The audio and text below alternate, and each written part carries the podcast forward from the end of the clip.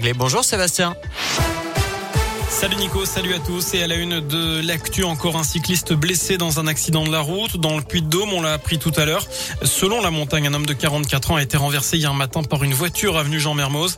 La victime a été hospitalisée dans un état grave. Les policiers rappellent l'importance pour les cyclistes de rouler avec un deux roues équipé de lumière à l'avant et à l'arrière, de porter un casque et un gilet réfléchissant, surtout avec les jours qui raccourcissent en ce moment. Ce qui n'empêche pas non plus les autres usagers de la route de rester prudents et attentifs. Nouvelle vidéo choc sur la maltraitance animale. Elle 214 dénonce des infractions entraînant des souffrances évitables aux animaux dans un abattoir au nord de Lyon, à Cuiseau, en Saône-et-Loire. Et les carences des services vétérinaires de l'État. L'association lyonnaise a porté plainte. Le ministère de l'Agriculture promet une enquête approfondie. L214 qui organise une action de 17h à 19h rue du 11 novembre à Clermont. Des images de son enquête vont être diffusées.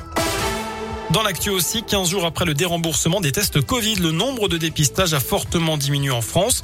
675 000 tests en moins en une semaine selon le ministère de la Santé. Un chiffre qui baisse surtout parmi les 16-65 ans. Pour rappel, les tests ne sont plus pris en charge pour les personnes non vaccinées et dans certains cas très précis.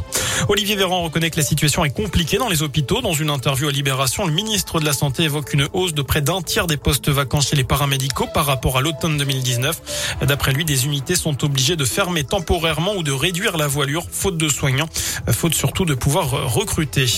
La réforme de l'assurance chômage entrera bien en vigueur le 1er décembre. 1er décembre, hein, c'est ce que confirme ce matin la ministre du Travail, Elisabeth Borne, avec la mise en place de mesures plus strictes. Il faudra six mois et non plus quatre pour bénéficier d'une allocation chômage. La dégressivité, elle, s'appliquera plutôt à partir du sixième mois et non pas du huitième comme aujourd'hui pour les salaires au-delà de 4500 euros. La crise, quelle crise finalement Total Energy profite à plein de la flambée historique des prix de l'énergie et notamment du gaz. Le groupe annonce un bénéfice net multiplié par 23 au troisième trimestre, 4,6 milliards de dollars.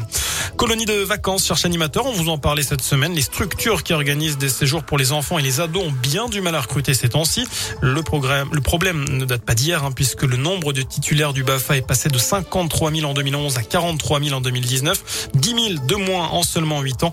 Du coup, une aide exceptionnelle de 200 euros va être versée à 20 000 jeunes qui passent le BAFA en 2022. Mais faut-il finalement le rendre gratuit? C'est notre question du jour sur radioscoop.com. Vous avez jusqu'à 19h pour répondre sur notre site internet. On passe au sport. Au foot, deux matchs de suspension pour Joanne Gastien après son carton rouge contre Nantes samedi dernier. Le milieu de terrain auvergnat sera donc absent contre Marseille au Montpied et contre Saint-Etienne. Et puis c'est aujourd'hui que les filles de l'équipe de France connaîtront leurs adversaires pour le prochain Euro. Tirage au sort à 18h. La compétition se jouera du 6 au 31 juillet en Angleterre. Voilà pour l'essentiel de l'actualité. Excellente fin de journée.